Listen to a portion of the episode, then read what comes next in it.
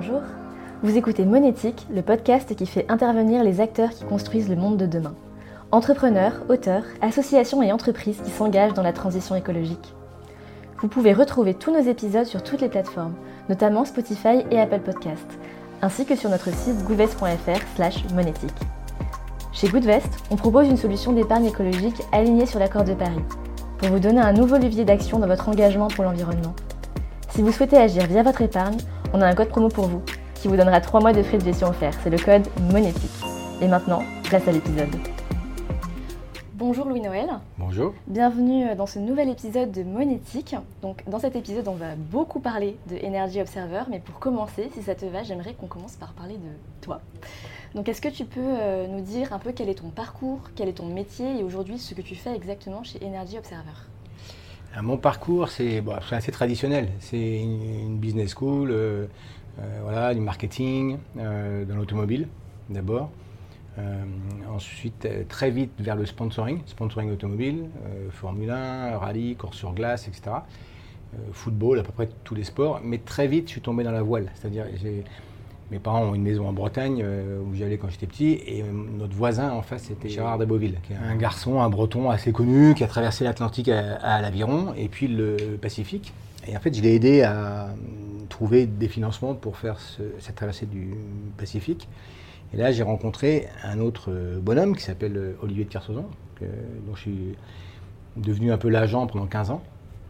Et donc, mon métier pendant euh, presque 20 ans, c'était quand même de trouver des fonds, trouver des sous, trouver des sponsors, en fait, pour faire des opérations plutôt aventure, voile, maritime.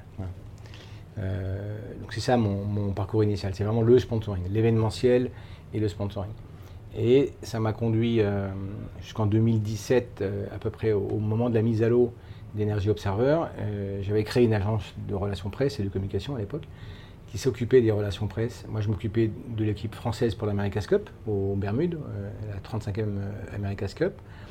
Et j'avais vu cette mise à l'eau, le bateau m'intriguait. Je le connaissais parce qu'en plus, c'était un bateau contre lequel on s'était battu en duel pour battre le record autour du monde en 92, je crois, contre Sir Peter Blake, qui était le skipper d'Energy Observer, qui s'appelait Anza à l'époque.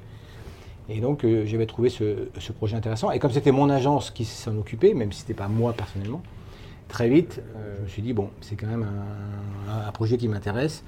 Euh, je vais faire ça juste pour les aider pendant six mois, un an. Et puis maintenant, ça fait bah, cinq ans que, je travaille avec eux.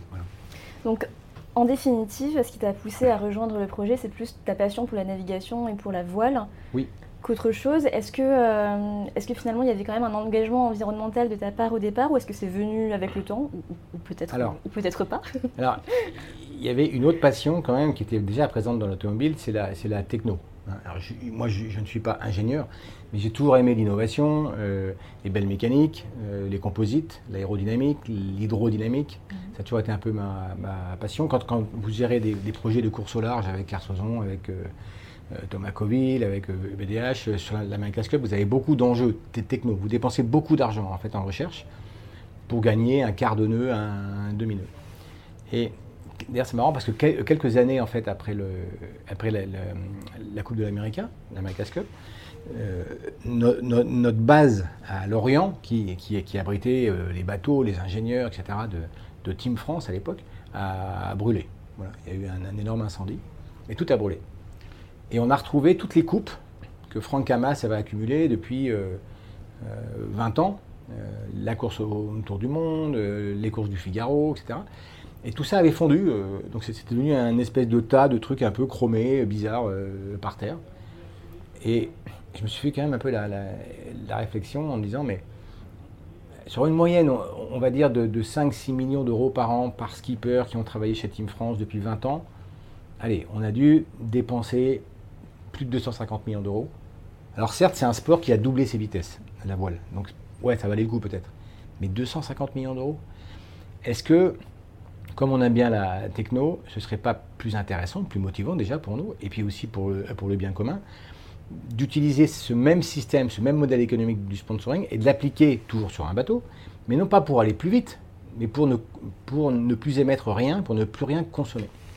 Et la course au large, en fait, a toujours utilisé les éoliennes, les panneaux solaires, les hydroliennes. Euh, on utilise des piles à combustible au méthanol depuis très longtemps. Euh, donc on est toujours à la pointe parce qu'on est quand même un bateau de course qui fait le vent des globes. C'est quand même une petite ville autonome qui doit se suffire à elle-même en énergie. Et donc les skippers, et d'ailleurs on va encore le démontrer pendant la prochaine route du Rhum parce qu'on va faire des films là-dessus, ils ont tous développé des systèmes très fiables, très simples, euh, pour pouvoir être autonomes en énergie. Et euh, donc on s'est dit, c'est quand même trop bête. Si on optimisait toutes ces briques technologiques sur un bateau, on doit pouvoir le rendre entièrement autonome, entièrement propre, zéro émission directe. Et puis j'aimais bien l'idée qu'on récupère un bateau de course qui avait 40 ans, parce que quand on a, aujourd'hui on est en 2022, ce bateau il a été construit en 1983 au Canada. Et donc on recycle en fait. Parce que 40 ans pour un bateau c'est beaucoup. Un cargo ça vit 25 ans. Hein, les bateaux de course en carbone, certes, ils sont coûteux en empreinte carbone à, fabriquer, mais ils durent très longtemps. Donc on s'est dit, on va, on va le démontrer, on va réutiliser un très vieux bateau. en fait, ce n'était pas du tout un bon calcul financier parce que ça a coûté beaucoup plus cher d'adapter tous les systèmes dans des coques fines comme ça, hyper compliqués. Euh. Si on avait construit un bateau autour du système hydrogène, ça aurait été en fait beaucoup moins cher. Mais bon, notre démonstration, c'est de dire ces bateaux-là vivent très longtemps si on, si on, euh, si on les utilise euh, suivant leur euh, capacité. Les composites, quand c'est bien fait, c'est quasiment éternel, en fait. Et ça vaut aussi pour les pales d'éoliennes, etc. Quand c'est bien fait, c'est très, très durable. Et puis, c'est des bateaux qui sont performants sur le plan hydrodynamique, parce qu'ils glissent bien sur l'eau, c'est des bateaux qui sont faits pour être rapides. Donc forcément, vous avez moins d'énergie à dépenser pour pousser un catamaran même de 35 tonnes que pour pousser une coque, une grosse coque volumineuse qui va pousser beaucoup d'eau et qui va consommer énormément d'énergie. D'accord. Tu as déjà commencé à aborder un peu euh, le, sujet, mais est-ce qu'on peut revenir sur la genèse du projet finalement? Euh, la genèse de ce projet, elle part aussi d'un constat euh, environnemental, j'imagine. Est-ce que tu as des données ou des chiffres ou des constats que tu peux nous partager pour qu'on comprenne mieux les enjeux qu'il y a autour de Energy Observer? Ouais. Alors, le, je pense que le déclic chez Victorien Russard, qui est le, fondateur du projet, hein, qui est, le, qui est vraiment l'animateur central de ce projet, euh, c'est un ancien coureur, donc il a fait plusieurs transatlantiques, il, il a traversé l'Atlantique euh, pour la route du Rhum, pour la Transat Jaguar, etc. Et, un jour, il était en tête d'une course, et son groupe électrogène diesel est tombé en panne, une panne idiote, comme souvent sur les systèmes mécaniques. Euh, il avait quelques panneaux solaires, mais qui étaient mal connectés, mal, mal branchés. Donc il s'est retrouvé en fait en, en panne d'énergie, alors qu'il était dans les Alizés, au large du Brésil, donc il avait du vent du soleil, de la vitesse, donc il y avait beaucoup d'eau qui, passait sous le bateau, euh, et incapable d'exploiter ça correctement parce que ça avait été vite fait, mal fait, et qu'ils sont tous persuadés qu'un groupe diesel et une bonne paire de voiles, ça va faire l'affaire. C'est le cas de tous les voiliers aujourd'hui. Hein. Tous les voiliers, en fait, sont des bateaux diesel quand même aujourd'hui. Il hein. ne faut, pas oublier, en Méditerranée, les voiliers, ils passent une bonne partie de leur temps au diesel. Hein. Euh, et même pour les bateaux qui vont jusqu'au Spitzberg, euh, quand vous voyez les bidons de, de gasoil qu'ils emmènent sur leur pont, parce que il faut, voilà, c'est les voiles, c'est quand le vent est dans la bonne direction, quand vous avez des longues distances à faire, mais vous, utilisez beaucoup de diesel. Maintenant, pour, pour resituer les enjeux, euh, c'est quand même hyper important. Je crois que c'est plus de 300 millions de tonnes de carburant qui sont utilisés tous les ans par le transport maritime. Euh, Au global, hein. ouais. pas seulement pour la course, mais pour Bien le transport de marchandises, C'est plus de 90% des marchandises qui sont, enfin, du commerce mondial passent par la mer. Donc euh, les besoins, nous, on ne croit pas du tout en fait à un, arrêt total du commerce mondial. Il y aura toujours des zones qui produisent plus de blé, d'autres qui, ont, une main-d'œuvre plus qualifiée, d'autres qui auront euh, peut-être plus de minerais. Donc vous aurez toujours besoin de toute façon de transporter des céréales, des minerais, de la ferraille, des voitures, de l'électronique, toujours. Même si on doit rapatrier en effet en Europe et en France certaines productions, parce qu'on a les moyens et, on a les compétences pour le faire, il y a quand même plein de choses qui vont continuer à circuler. Donc on ne croit pas du tout euh, à une diminution drastique du commerce mondial. Par contre, euh, on croit fermement à la possibilité de, sur les 100 000 bateaux. Il, y a 93 000, je crois, euh, navires de plus de, 20, de, je ne sais, plus combien, de, 50 mètres qui naviguent dans le monde. mais en fait, en réalité, entre tous ceux qui ne sont pas recensés en, aux Philippines, etc., il y a plus de 100 000 bateaux qui naviguent tous les jours dans le monde pour transporter des marchandises. Donc l'enjeu, il est important. Alors certes, ce n'est que 3% des émissions de gaz à effet de serre. C'est l'estimation aujourd'hui. Mais 3%, c'est quand même entre l'Allemagne et le Japon. Hein. Donc c'est quand même pas neutre. Euh, et surtout, ça, c'est concentré sur des zones côtières. où vous avez, en fait, les trois quarts de la population mondiale vivent sur les côtes. Et ce sont ces zones-là, je parle de la Manche, je parle du bord du golfe de la côte chinoise, entre Thaïlande, Singapour, etc. Ce sont des zones de, très très fort trafic où il y a beaucoup de particules fines, bien évidemment, donc euh, oxyde de soufre, oxyde d'azote, qui provoque euh, plein de maladies. Mais il y a aussi une, telle concentration en fait de, CO2 qui retombe, parce qu'il ne faut pas croire que le, CO2 s'envole dans le ciel et puis que c'est les nuages qui les, qui transportent. Non, ça retombe dans l'eau. Donc vous avez une, acidification des océans avec toutes les séquences qu'on connaît sur le, sur le corail, sur la faune, etc. Donc sur la pêche. Donc euh, non, l'impact, nous, notre, milieu favori, ce qu'on aime tous, c'est naviguer. On est tous des marins. Donc euh, euh, on, voit bien, même s'il y a encore quelques climato-sceptiques, même parmi mes amis, mais on voit bien quand même que le, que le corail trinque, que le, que le niveau d'eau monte, alors pas partout dans le monde, mais dans beaucoup de régions. Euh, qu'on est en train de dégrader notre, environnement quand même favori. Quoi. Donc, euh, euh, l'impact de ce commerce, il est extrêmement important sur le milieu marin, qui est notre milieu chéri. On s'est dit, bon, oui, c'est bien de prendre notre vélo pour aller au bureau, d'ailleurs certains le font, mais qu'est-ce qu'on pourrait faire qui aurait vraiment de l'impact? C'est aller taper sur le cœur de ce réacteur à polluer, de, cette machine à polluer. Et ça, avec tout ce qu'on a découvert depuis 5 ans sur Energy Observer, sur l'hydrogène, sur l'hydrogène liquide, sur les moteurs électriques, sur, les hélices, sur l'hydrodynamique. On estime aujourd'hui qu'on a les moyens euh, techniques, qu'on a le savoir-faire pour faire le premier cargo euh, donc qu'on a présenté au One Ocean Summit à Brest en janvier, mais qu'on va représenter bientôt avec nos partenaires, et qui représente, lui, à peu près 37 000 navires dans le monde. Donc là, on a un vrai impact direct. C'est-à-dire que si on convainc deux, trois gros armateurs, comme CMA CGM par exemple, dans le consortium avec nous, ça peut être dupliqué très vite euh, sur des tonnages euh, extrêmement importants. Et est-ce que tu peux nous en dire plus sur euh, finalement les innovations technologiques qu'on peut retrouver sur le navire? Qu'est-ce qui le rend si spécial aujourd'hui avec, le, navire laboratoire, hein, parce que le, cargo dont, je, parlais, c'est un projet qui verra le jour. En, enfin, le, navire, le navire laboratoire, pour l'instant, restons là-dessus. Alors, ce qui est, est totalement différent par rapport aux autres bateaux, même aux autres prototypes, je dirais, à hydrogène, c'est que euh, on fabrique l'hydrogène à bord. Donc, on prend l'eau de mer, euh, on, la, dessale, donc on, a trois étages de désalinisation, on récupère une eau douce, euh, très douce, qu'on déionise, et cette eau déionisée, on l'électrolyse. C'est-à-dire qu'en fait, on, passe un courant électrique dedans, et on, et split, et on, et on sépare les molécules d'hydrogène et d'oxygène. On n'a pas la place à bord de, garder l'oxygène, parce qu'encore une fois, c'est un ancien bateau de course, donc c'est très des tout petits volumes, etc. On garde l'hydrogène euh, qu'on compresse à 350 bars, parce que c'est la norme des bus à hydrogène, etc. Donc c'est facile de trouver des bouteilles de 350 bars. Euh, donc on a une chaîne complète en fait. C'est vraiment un smart grid euh, qui a une énergie primaire qui est le soleil. On a, je ne sais plus combien, 205 mètres carrés de panneaux solaires, 31 euh, kilowatts crête de puissance hein, pour les spécialistes. Et ça nous permet de, de, l'hydrogène à bord et donc d'avoir un, stockage court terme sous forme de batterie et un stockage long terme sous forme euh, d'hydrogène. Et le rendement en fait est très très bon.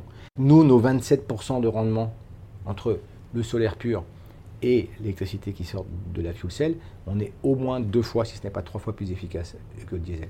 Donc dans un monde où on doit commencer quand même à économiser un peu d'énergie, parce que la meilleure énergie c'est quand même celle qu'on ne consomme pas, euh, on, estime que l'hydrogène est un des, sans doute aujourd'hui la seule forme de stockage qui est raisonnable, qui est gérable. On maîtrise ça depuis très très longtemps, euh, sous forme gazeuse, sous forme liquide.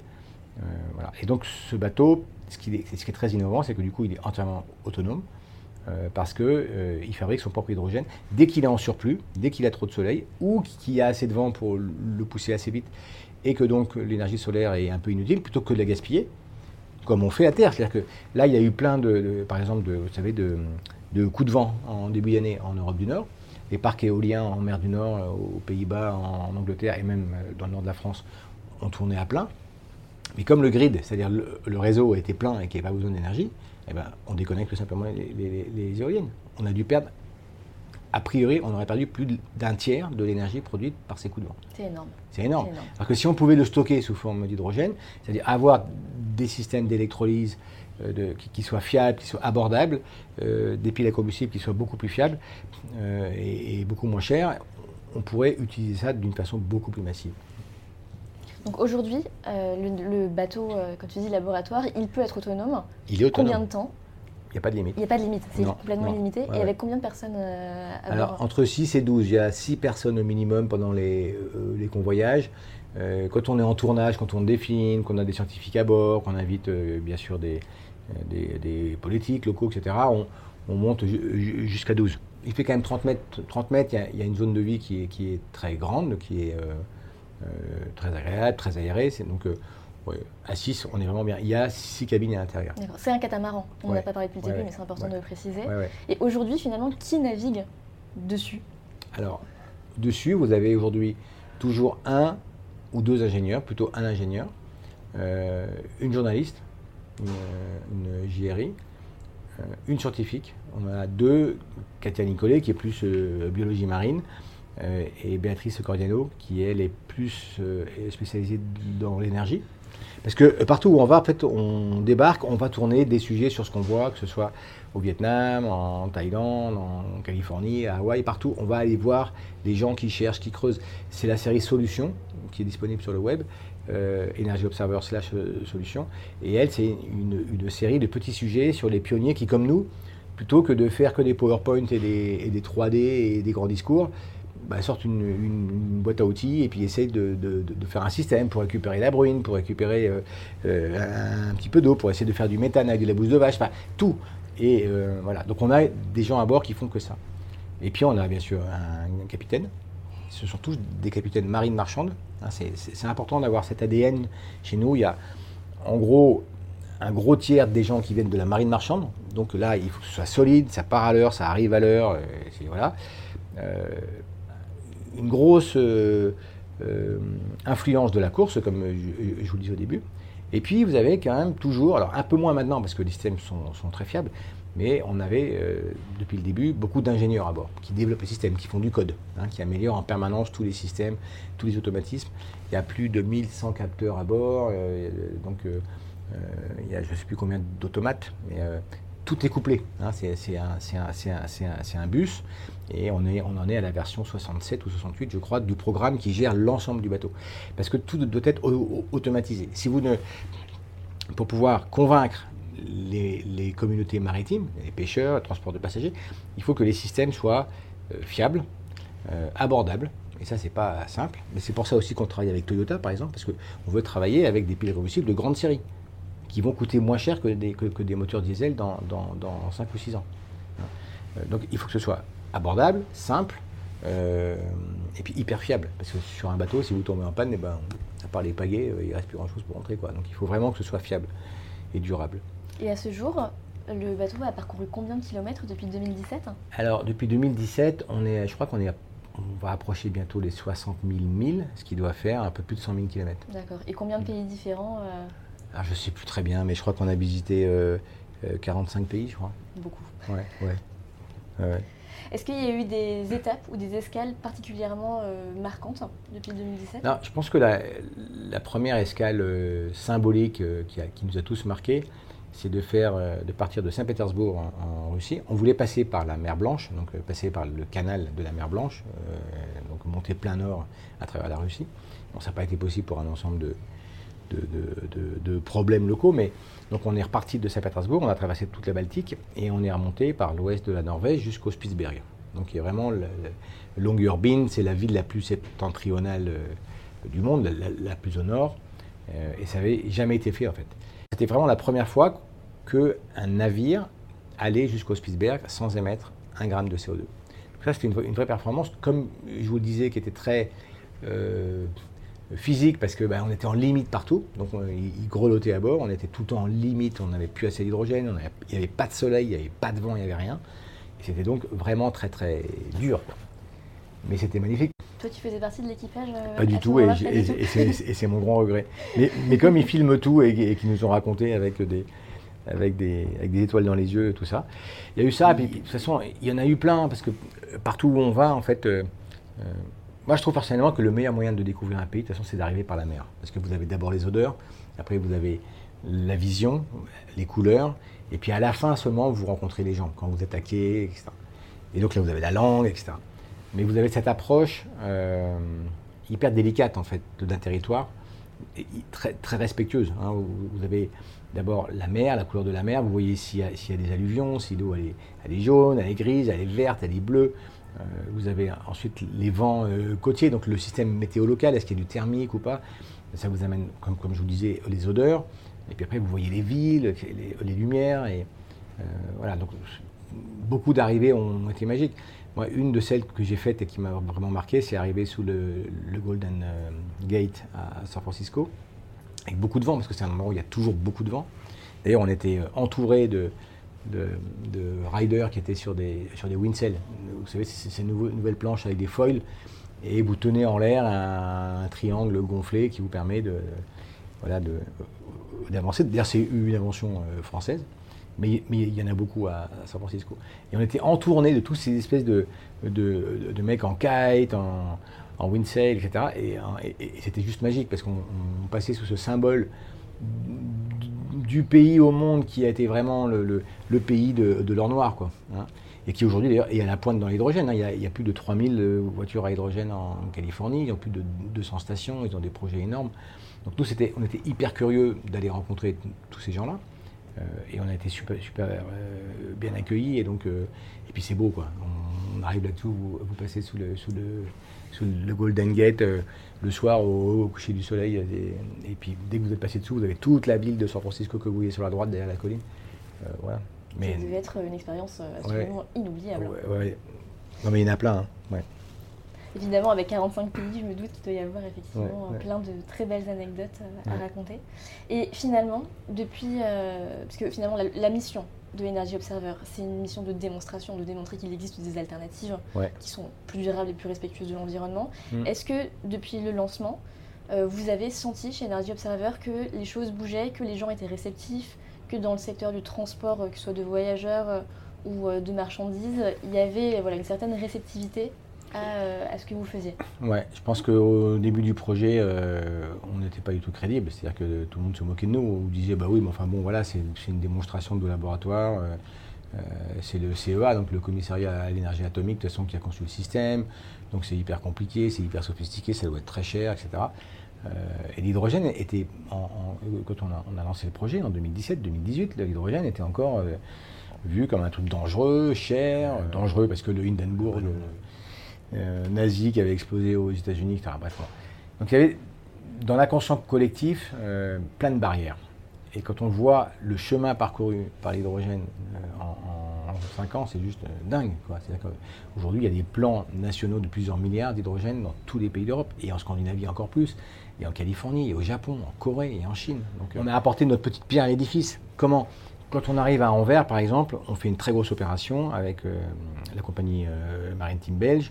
On rassemble tous les armateurs de, Rotterdam, de, bien sûr de Anvers, des Pays-Bas. On leur montre le système. Euh, et on invite à bord, le, bien sûr, le directeur du port de Anvers, qui est, une ville sur l'eau, où, il y a des raffineries, où il y a un trafic complètement dingue. C'est un des plus gros ports du monde et lui bloquer la signature de l'ouverture d'une station hydrogène pour la CMB parce que pour des raisons pareilles, tout pareil, de sécurité, oui, mais si ça explose, c'est pas une zone, euh, c'est Vézo, enfin c'est pas tout à fait les, mêmes termes là, mais euh, et, le fait de voir tous les armateurs quand même se gratter la tête, avoir un vrai système qui marchait, qui était fiable, qui démarrait en appuyant sur un bouton, de parler avec justement tous ces armateurs et, et tous ces marins, la semaine qui a suivi notre passage à Anvers, en fait, ils ont accepté et ils ont signé l'autorisation de déploiement de la station. C'est un petit exemple, mais pour nous, c'est des victoires. Parce qu'on avait amené aussi pendant la même semaine beaucoup de, membres des commissions européennes énergie innovation, ça s'appelait Innovation Valley à l'époque. Donc on avait plein de membres de la Commission européenne qui étaient venus voir le bateau aussi. Donc on arrive à mélanger du politique, des industriels, des preneurs de décision. Quoi. Et ce mélange autour d'un vrai système qui marche, c'est super efficace. C'est beaucoup plus efficace que n'importe quel euh, PowerPoint en fait. Donc, il y a euh, déjà de l'impact, vous ah déjà aujourd'hui. Bien sûr. Et tu l'as déjà mentionné à plusieurs reprises, mais les cargos. Du coup, il y a un nouveau projet qui est en train euh, ah bah d'être construit en ce moment. Est-ce que tu peux nous en dire plus? Bien sûr. Alors ça, c'est la phase 2. On y travaille depuis plus d'un an maintenant. Il y avait deux choses qui nous empêchaient en fait de faire des cargos. le fait que l'hydrogène gazeux, celui qu'on utilise sur les bateaux, et puis qu'on utilise sur les bus, sur les camions, partout, en Chine, au Japon, en Californie, à Londres, euh, c'est trop volumineux. C'est-à-dire que si vous voulez avoir la puissance pour pousser un porte-conteneur de 150 mètres, ça prend en fait, si vous le stockez sous forme gazeuse, comme, on fait sur les moyens de transport, ça vous prend à peu près la moitié du volume de chargement. Donc c'était un non-sens. Il se trouve que euh, Air Liquide, qui est un de nos, de nos, partenaires, maîtrise bien depuis très longtemps l'hydrogène liquide. Pourquoi? Il le maîtrise bien parce que c'est le carburant des fusées. Ariane. Et quand, on a, et quand on a été avec le bateau en Guyane, on était allé bien sûr à Kourou, et visité la base, on a vu les énormes réservoirs d'hydrogène liquide qui étaient en plein cagnard, en plein soleil, dans un climat tropical, et ils arrivaient à stocker des grandes quantités d'hydrogène liquide, qui donc n'est plus que 4 fois plus volumineux au lieu de 13 fois plus volumineux. L'hydrogène gazeux, c'est 13 fois le volume d'un réservoir diesel. L'hydrogène liquide, c'est à peu près 4. Donc c'est déjà beaucoup plus raisonnable. Et on s'est dit, bon là, on va quand même euh, arriver à avoir un stockage d'énergie à bord de ces cargos qui devient gérable. Ça, c'était le premier point. Et le deuxième point, on disait, oui, mais il n'y a pas de pile à combustible assez puissante pour alimenter des moteurs de 1, 2, 10 MW, c'est-à-dire 10 000 kW. Ça fait beaucoup de puissance quand même. Et grâce au boulot euh, qu'a fait Toyota Europe, avec les Japonais, mais aussi avec nous, on a conçu un espèce de, système modulaire où on peut empiler en fait euh, des, petits cubes de 1 mètre cube qui, euh, font chacun 100 kVA et on peut aller jusqu'à 1, 2, voire 7, 10 MW. Donc le tout dans un volume qui n'est pas beaucoup plus gros que le volume d'un moteur diesel de même puissance. Donc on a stockage d'énergie, plus gros que du diesel mais raisonnable, et euh, puissance pure, c'est-à-dire le moteur en fait, qui n'est pas beaucoup plus volumineux qu'un moteur diesel. À partir de là, il n'y a pas de raison de ne pas y aller. Quoi. Alors, il y, a encore plein d'obstacles. Hein. Par exemple, sur, ce premier projet de cargo à hydrogène, qui sera quand même le premier cargo zéro émission directe, hein, on n'émettra plus rien. Euh, on est obligé de, on n'a pas le droit de faire échapper de, l'hydrogène ou de le faire sortir du réservoir pendant 15 jours. C'est la norme. C'est une norme qui a été imposée par le GNL. Parce que quand vous laissez fuir du GNL, euh, d'une cuve, le GNL a un pouvoir de réchauffement climatique 30 fois, plus de 30 fois plus important euh, que le CO2. L'hydrogène aussi d'ailleurs, mais l'hydrogène c'est 11 fois seulement. Et l'hydrogène, on ne le laisse jamais s'enfuir. On récupère le boil-off, donc le, gaz qui s'échappe des, réservoirs liquides, pour le réinjecter dans le circuit. On ne le laisse jamais s'échapper dans l'atmosphère. ça, vaut, ça vaut trop cher, c'est trop précieux. Alors que le GNL, malheureusement, que ce soit les, puits en, Sibérie ou, euh, euh, ou même les navires, c'est beaucoup plus compliqué en fait de gérer les fuites de, de, GNL. Donc la, réglementation est très sévère. Donc voilà, ça c'est un, aspect. Pendant très longtemps, il nous obligeait d'avoir les réservoirs d'hydrogène sur le pont. Alors quand vous vous mettez sur le pont des containers ou des voitures ou du matériel et que vous avez euh, un quart du pont qui est occupé par, des gros réservoirs, c'est un peu emmerdant. Donc, ça, c'est en train d'évoluer. Maintenant, il commence à y avoir des réservoirs homologués pour être dans le bateau. Voilà. Euh, d'autres exemples, euh, il y a tout ce qui est ravitaillement. là, le premier projet sur lequel on travaille, on travaille beaucoup sur un projet au Havre. Parce qu'au Havre, on aura à la fois de l'hydrogène décarboné vert qui arrivera de Port-Jérôme par, par liquide, par pipeline on pourra le liquéfier sur le quai et charger les bateaux directement.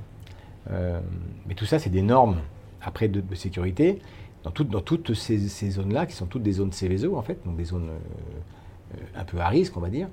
Euh, il y a plein, plein, plein de barrières réglementaires. Et alors sur les bateaux, la réglementation maritime sur l'hydrogène, elle est toute neuve et elle n'est pas encore complète. Donc donc c'est un gros chantier. À ton avis, quand est-ce que ce nouveau cargo pourra voir le jour Si tu as une idée euh, ben Non, mais on sait, ça y est. c'est, ah, on essaie de, il devrait être mis à l'eau en 2025 et rentrer en service en 2027. Ça va arriver assez vite. Ouais. Et il y a d'autres projets. Hein. Il y a un projet aux Pays-Bas financé par euh, le groupe euh, Tata, c'est des Indiens. Il y a un autre projet norvégien. mais je pense que le nôtre est de loin le plus avancé et le plus, et le plus réaliste parce qu'il emporte 1100 containers. Hein, euh, et, c'est un bateau qui va euh, naviguer sur toute la côte européenne, donc du nord de l'Allemagne euh, jusqu'au golfe de Gascogne. Donc c'est vraiment un bateau qui va faire exactement le même travail que font aujourd'hui 30 000 bateaux diesel dans le monde. Et ça pourrait complètement révolutionner ah bah oui, bien finalement, sûr. Bien le sûr, secteur bien du sûr. maritime. Ah ah si je veux voir le bateau laboratoire, je dois aller où prochainement? À Kuala Lumpur, en Malaisie. Euh, on fait une escale euh, là début octobre. ensuite, on sera à Cochin, en Inde. Les Indiens sont, très très curieux. Ce sera dans le, Kerala. Le Kerala, c'est un État un peu à part en Inde. Vous voyez, c'est le sud de l'Inde. C'est en gros un tiers bouddhiste, un tiers chrétien, un tiers musulman, très tolérant. Ils ont une université qui, est très dynamique, ils ont plein de projets, ils ont beaucoup de soleil, euh, ils ont beaucoup d'eau, et euh, voilà, ils sont très très curieux de cette technologie-là. Et c'est vraiment dans nos missions, nous, de, leur monter, euh, de, leur montrer un, système opérationnel de smart grid et de, micro-réseaux intelligents. voilà. Ensuite, on, on traverse l'océan Indien, on fera une grosse escale en Afrique du Sud au mois de avril, plutôt mai maintenant. Euh, L'Afrique du Sud, pourquoi c'est un challenge pour nous? Parce que l'Afrique du Sud est un pays du charbon. Et politiquement, même l'ANC, qui est au pouvoir depuis toujours, en fait, est issu des mines. C'est un, pays de mineurs. Et ils, font même de l'essence et du diesel à base de charbon. C'est sans doute la techno la plus polluante du monde. Et en même temps, ils sont aussi très très curieux et très, et très envieux et ils veulent trouver des nouvelles solutions. Euh, donc, là, c'est pareil, on est, on, est, on est vraiment super euh, attendu là-bas par euh, à la fois le milieu universitaire, les chercheurs, les ONG bien sûr, et puis même le gouvernement. Donc non, ça va être une super escale. Après, on remonte par la Namibie, où là, il y a des très gros projets de production d'hydrogène vert dans le, dans le, désert, à base de, solaire. on s'arrêtera à Fortaleza, au Brésil, donc dans le nord-est du Brésil, qui est une des zones du monde, je pense, plus il y a des très gros champs éoliens. Je sais que l'éolien en France, c'est toute une polémique, mais là-bas, bon voilà. Euh, et donc, du coup, pour stocker cette énergie abondante, ils n'ont pas d'autre solution que du, stockage d'hydrogène. Donc, c'est super intéressant.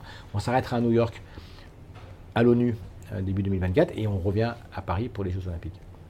Je serai patiente et j'attendrai euh, le retour à Paris. On arrive bientôt à la fin de cet épisode, mais j'ai une dernière, une dernière question, parce qu'on est quand même chez Goodvest, et chez Goodvest, on aime bien parler d'investissement et de financement. Aujourd'hui, qui finance Energy Observer?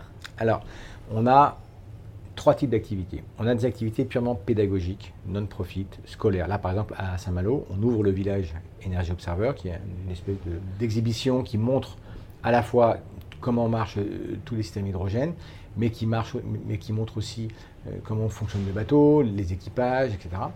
Euh, ce gros village, on va accueillir aujourd'hui, on a déjà une trentaine d'écoles qui vont venir hein, pour, pour visiter le, l'exposition.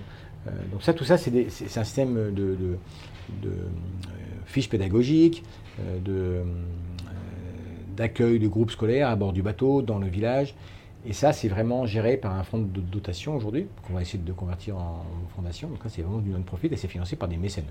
Donc c'est du mécénat, c'est pas des gros budgets, mais c'est essentiel. On a été nommé premier ambassadeur français des objectifs de développement durable, donc il faut tenir cette mission et partout où on va dans le monde entier, on accueille des écoles, des politiques et ça c'est vraiment une partie, je dirais, de sensibilisation, d'éducation aux énergies renouvelables et à l'hydrogène et ça c'est la fondation.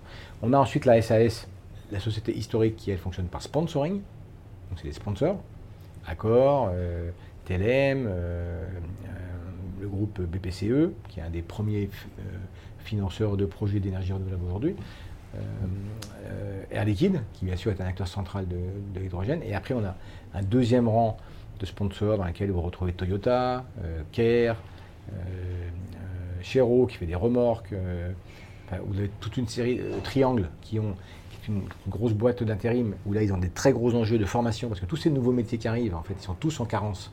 On manque d'ingénieurs en France, mais on manque aussi de, techniciens, on, manque de formation, on manque même de, de, contenu pour les écoles d'ingénieurs, parce que tout ça, c'est des, technos qui avancent vite, qui évoluent vite tous les jours. Et nous, on, nous, on se fait piquer des ingénieurs euh, tous les mois, hein. donc, euh, parce qu'on est un, peu en pointe sur, ça, sur pas mal de, techno hydrogène, et c'est difficile. Heureusement, le projet est super motivant, super intéressant, un peu sexy, donc on, arrive à attirer du monde. Mais euh, vous avez tout de suite les grands énergéticiens qui viennent se servir chez nous, et c'est un peu normal. Donc, cette euh, société-là, elle, elle gère le tour du monde du bateau. Elle gère aussi une grosse partie de R&D, et notamment c'est elle qui va lancer ce nouveau euh, cargo avec Air Liquide, CMA, CGM, etc. Et puis vous avez une troisième société qui devient de plus en plus grosse, qu'on a créée en 2019, qui s'appelle EODEV, Energy Observer Développement. Et là, par contre, c'est un modèle économique tout à fait classique. Ce sont des investisseurs au départ qui ont mis 20 millions, puis 20 millions, et voilà, et on, et on procède par levée de fonds successives. Euh, et eux, ils produisent deux types de produits. Des groupes électrogènes à hydrogène qui servent euh, On en a mis pour les 24 heures du Mans, pour le Grand Prix de France de Formule 1. On en met ce week-end au, Grand Prix de, voile de Saint-Tropez qui s'appelle CLGP. Tous les, meilleurs, tous les meilleurs marins du monde. Ben Aisley, euh, euh, tous les grands champions olympiques sont, là. C'est des bateaux qui volent à aile rigide. Et on, apporte toute l'énergie des bases et de l'événement avec des groupes euh, électrogènes qu'on a développés nous-mêmes et construits. on les assemble à, à Montlhéry. On en fait une vingtaine par mois. Et on essaye de les, de les mettre dans tous les milieux. Donc on en a vendu à GL Events, à l'Oxam, donc aux grands loueurs. On les met dans, des concerts, on les, met, on les fait tester par Enedis pour soutenir le réseau. On les met euh, sur des tournages pour Netflix. On les met, euh, voilà. Donc on essaye de, dans plein d'univers différents, la production, le BTP, euh, l'énergie pure, les data centers, on essaye de convaincre en fait tous les acteurs que ces solutions sont là, qu'elles existent, que c'est pas dans 5 ans, c'est maintenant on les a. Euh, et tant que, Toyota ou les autres après, parce qu'il y, a plein de gens qui vont commencer à faire des pilets combustibles de grande série, pas cher, et même plutôt moins cher que du diesel, donc il faut en profiter. Euh, et ils font un, deuxième système qui s'appelle, euh, qui est ce qu'on appelle un range extender, donc un REX H2. Ça, c'est vraiment fait pour les bateaux. C'est vraiment pour remplacer un groupe électrogène sur un bateau ou un moteur sur un bateau. Et là, on a fait un autre petit bateau, taxi, dans les calanques de Marseille, qui emmène des touristes euh, voilà, en, zéro CO2 à une bonne vitesse. Hein. C'est un, bateau qui marche à, plus de 20 nœuds. Hein. C'est pas un, petit bateau électrique euh, sur le canal, hein. c'est vraiment un, vrai bateau. Voilà, donc on a cette, division euh, un peu industrielle et je vous dis trois modes de, financement très très très différents. Mais le, mais le, sponsoring, qui est un peu la base qui a lancé le projet, ça vient directement de la course. On, on a juste fait un copier-coller des contrats de sponsoring de sport, sauf qu'au lieu peut-être d'avoir des primes euh, sur, la place à l'arrivée, on a des primes sur le nombre de kilowatts qu'on a économisé. je caricature un peu, mais, mais voilà. Et c'est d'autant plus gratifiant. Ben, bien sûr, bien sûr. Et nous, sur le plan techno, franchement, c'est bien plus intéressant de faire ce qu'on fait parce que on optimise le solaire avec plein de partenaires. Il y a plein de choses encore à faire à apprendre.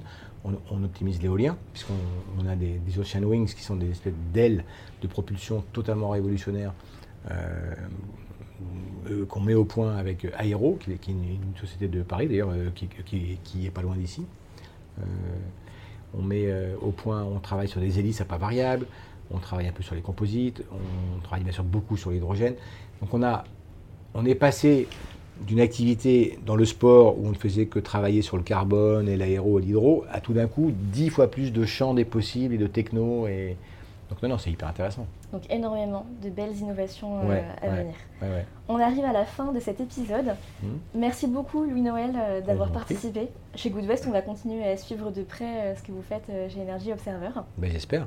Allez sur le site energyobserver.org et puis Energy Observer Solutions aussi pour les pionniers. Et, non, non, il y, a plein de choses à voir et on est, on est assez prolixe. Hein. On produit beaucoup de, de petits films. Donc allez voir, bien sûr.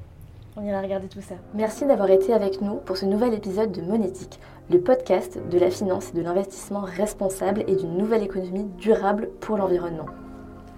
Vous pouvez retrouver les anciens épisodes du podcast sur goodvest.fr slash monétique et sur les plateformes de streaming Spotify et Apple. Si l'épisode vous a plu, n'hésitez pas à le noter 5 étoiles. Et enfin, parce que Monétique doit rester une plateforme collaborative, n'hésitez pas à nous écrire pour nous envoyer vos suggestions d'invités. Bonne journée à toutes et à tous.